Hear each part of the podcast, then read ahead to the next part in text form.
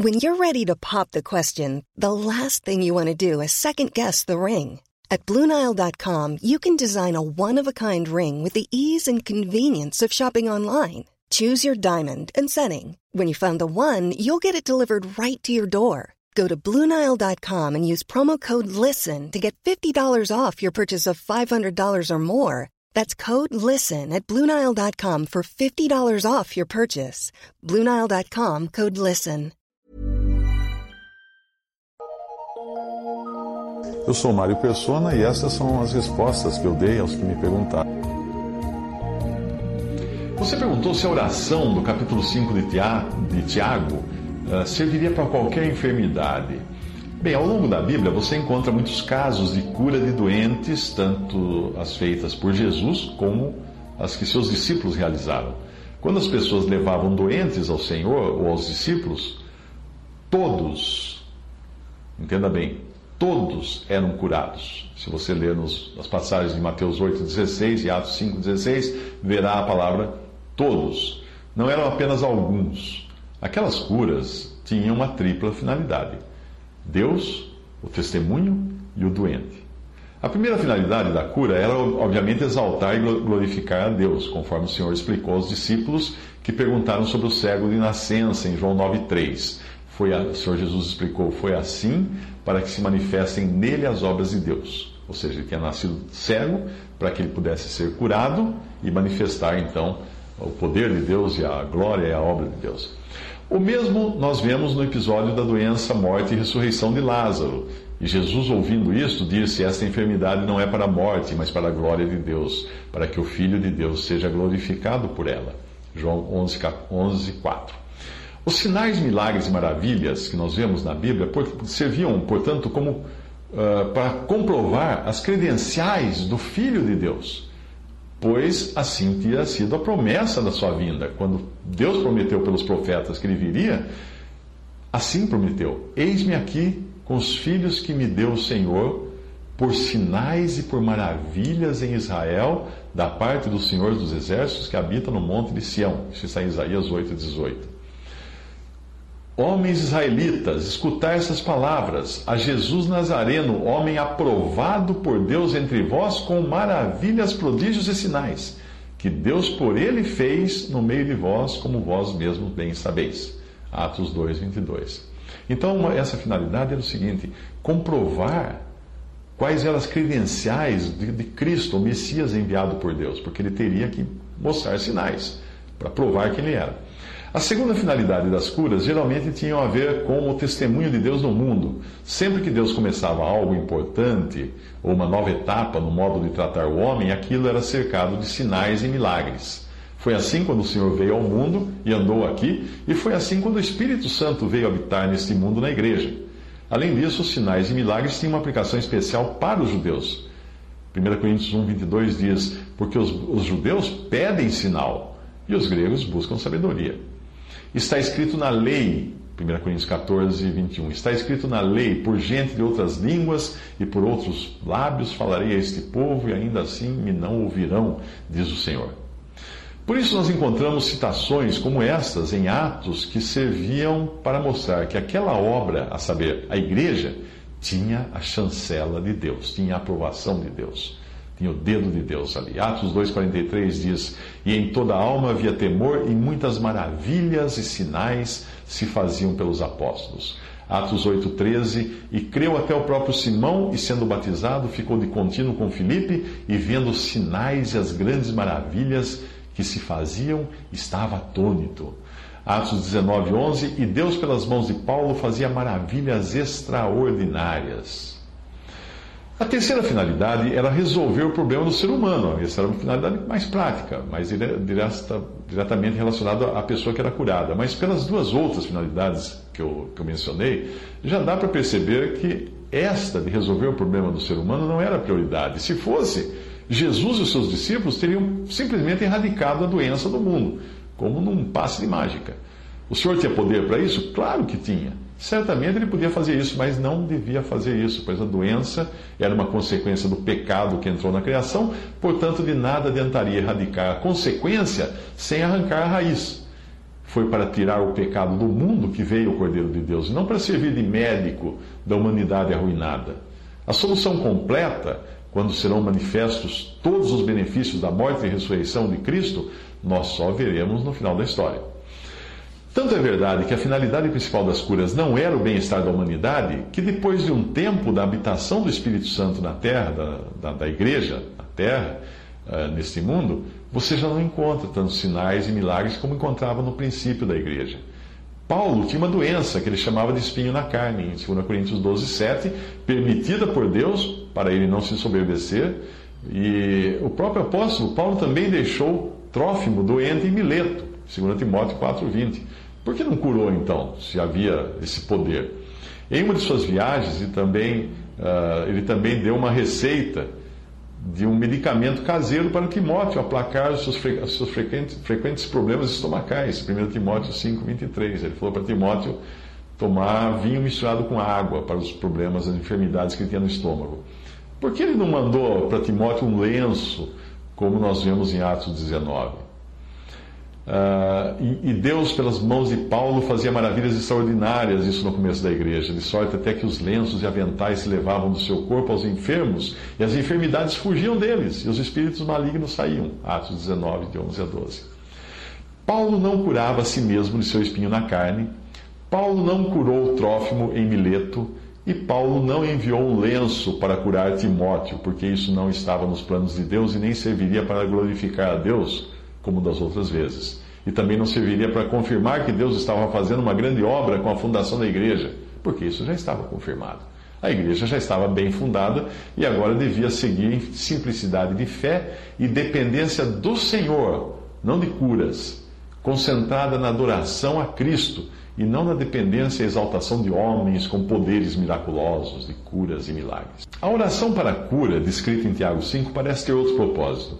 Por ela, por, por ela envolver a igreja, uh, os chamados presbíteros e anciãos ali, a enfermidade pela qual eles oram deve estar afetando a igreja de alguma forma. Eu creio que essa passagem seja a única que inclua o óleo ou azeite no processo. Portanto, deve existir aqui algum particular que deve ser levado em consideração. E o leitor atento irá logo descobrir que particular é esse. Vamos ao trecho.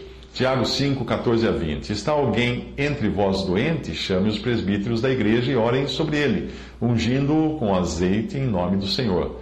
E a oração da fé salvará o doente e o Senhor o levantará. E se houver cometido pecados, ser-lhe-ão perdoados. Confessai as vossas culpas uns aos outros e orai uns pelos outros, para que sareis. A oração feita por um justo pode muito em seus efeitos. Elias era um homem sujeito às mesmas paixões que nós, e orando pediu que não chovesse, e por três anos e seis meses não choveu sobre a terra. E orou outra vez, e o céu deu chuva, e a terra produziu seu fruto. Irmãos, se algum dentre vós se tem desviado da verdade e alguém o converter, saiba que aquele que fizer converter do erro, do seu caminho, um pecador, salvará da morte uma alma e cobrirá uma multidão de pecados. Até aí o versículo. Você reparou que essa oração com a unção de azeite feita pelos presbíteros ou anciãos está associada não apenas à doença, mas a pecados? E Tiago menciona ainda uma oração feita por Elias, que é no mínimo estranha. Elias orou para não chover por três anos e meio e não choveu. Aquela não foi uma oração para resolver um problema, mas uma oração para juízo, para causar um problema, porque o povo de Israel estava em pecado. A passagem fala também de perdão de pecados e de cobrir uma porção de pecados, o que obviamente não se trata do perdão divino ou judicial de pecados, mas de um perdão administrativo, já que é ministrado por homens. Por isso, a oração de cura mencionada nesse contexto não deve ser para qualquer enfermidade, mas para aquela que está associada a pecado ou a um juízo ou perdão administrativo. Portanto, nós temos aqui alguém que pode estar envolvido em um pecado que afeta o testemunho da igreja, como é o caso de 1 Coríntios 5, daquele homem que estava se deitando com a própria madrasta. A doença aqui pode ser um juízo que Deus enviou para levar esse, essa pessoa ao arrependimento, como foi o caso do juízo de excomunhão que a Assembleia em Corinto foi obrigada a aplicar ao homem, daquele do capítulo 5 de 1 Coríntios, e o qual parece ter depois sido restaurado a comunhão em 2 Coríntios 2, 7 e 2 Coríntios 7, 10. Portanto, aqui é uma oração necessária para resolver um problema que afeta não apenas o doente, mas os irmãos, mais a Assembleia, a própria Assembleia.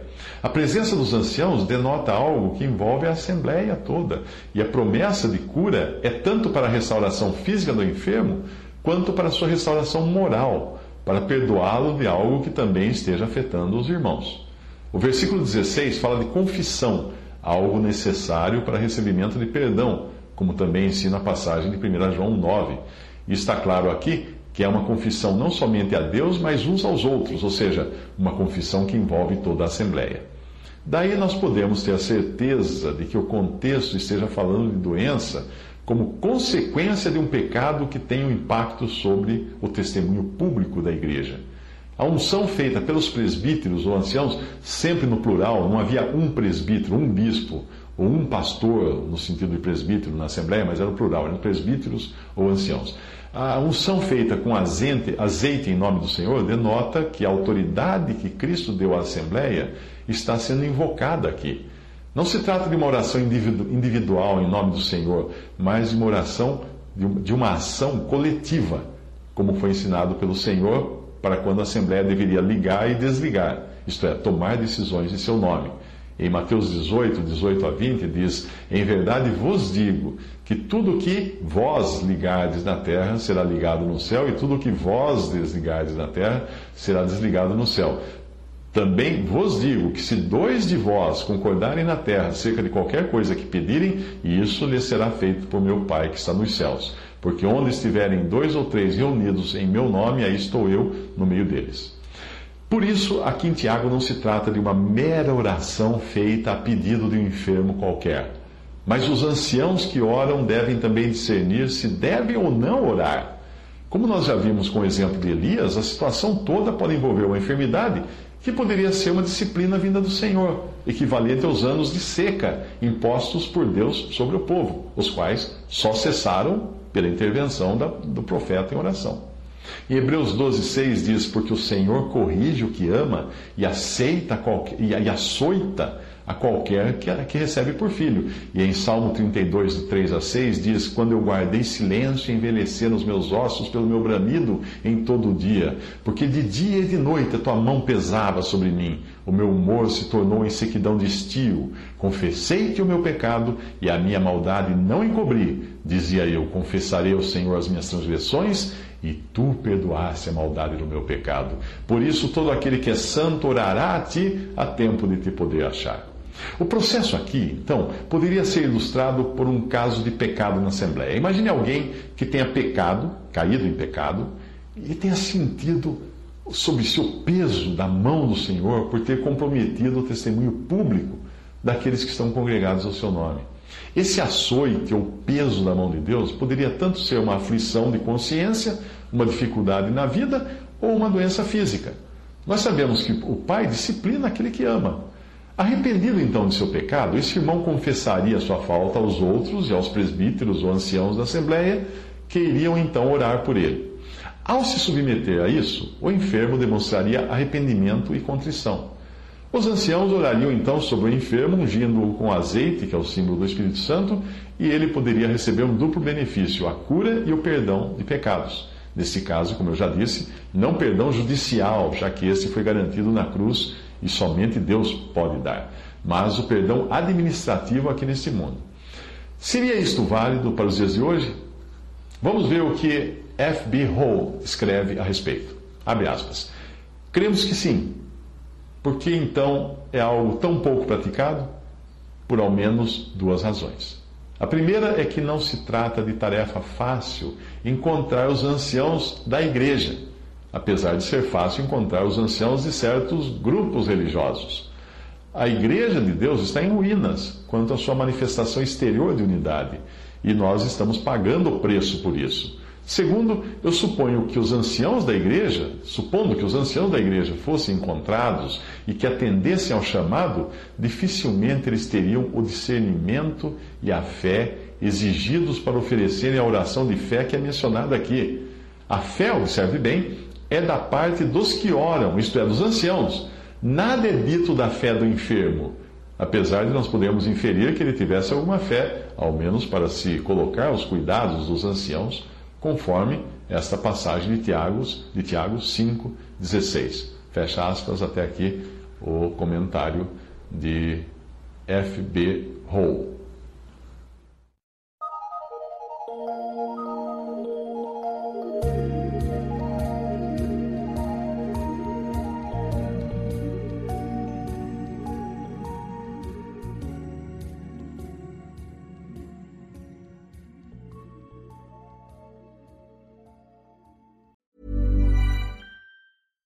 Hey, it's Paige DeSorbo from Giggly Squad. High quality fashion without the price tag. Say hello to Quince.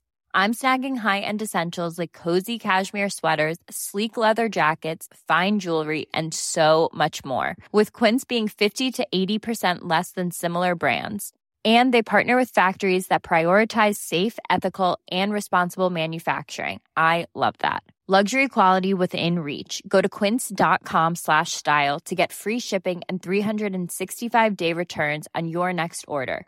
Quince.com slash style.